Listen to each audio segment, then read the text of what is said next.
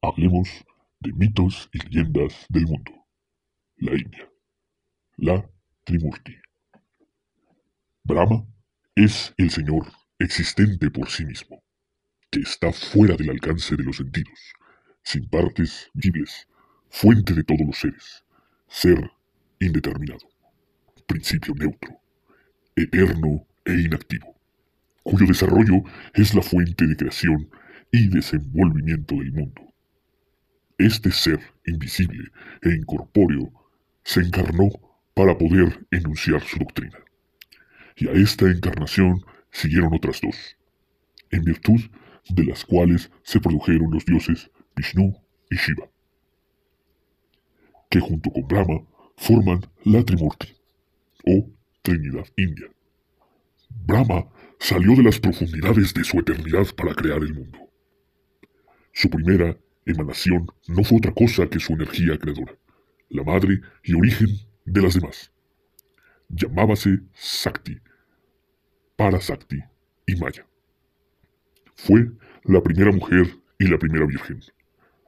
Cuéntase que Maya, la ilusión, el principio femenino universal, que salió del seno del eterno y absoluto Brahma, que fue la madre virgen de la Trimurti y de todas las cosas nacidas del mar de leche que brotó de sus pechos, se unió a Casiapa, el espacio, y dio luz al hermoso Kama o Kamadeva. Juzgado, Kama, por las mencionadas circunstancias, como hijo de Brahma, éste le predijo que sería el poblador de los mundos. Kama, que era luz, calor, orden, amor, Tenía por cabalgadura un papagayo.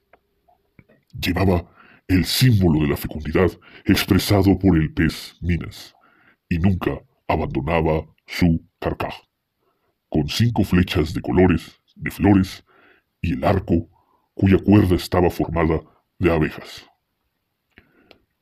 El apuesto mancebo tuvo por esposas a Priti, la afectación, y especialmente a Rati, la voluptuosidad. Se le representa siempre acompañado de Rati, al que otros denominaron Olika o Basanti, la primavera, que alegra y beneficia recorriendo los mundos con las reconfortantes brisas. Se le personifica en el árbol del amor. Este dios de los dioses ejercía también con ellos su poder. Al mismo Brahma le hizo enamorarse de su hija Sandhya, y entonces Brahma le predijo a Kama, pronto serás convertido en cenizas por Shiva. Y así fue, porque Kama hirió a Shiva, haciéndole enamorarse de Durga. Por eso Shiva lo consumió con su fuego. Entristeciéndose todos los dioses suplicaron a Shiva, el cual permitió que Kama renaciera en una nueva forma, por cuya reconciliación se consideró también a Kama como hijo de Shiva. Kama renació como Pradyuma o Ad o hijo de Krishna, y de su favorita, Dukmini.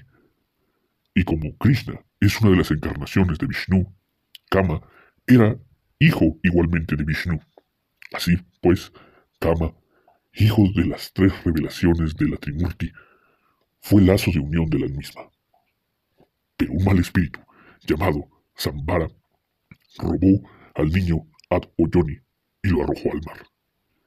El pequeño se lo tragó un pez, que fue cogido por unos pescadores y llevado a la cocina de Zambara, cuya cocinera era Rati, disfrazada de Mayabati halló esta un precioso niño en el vientre del pez.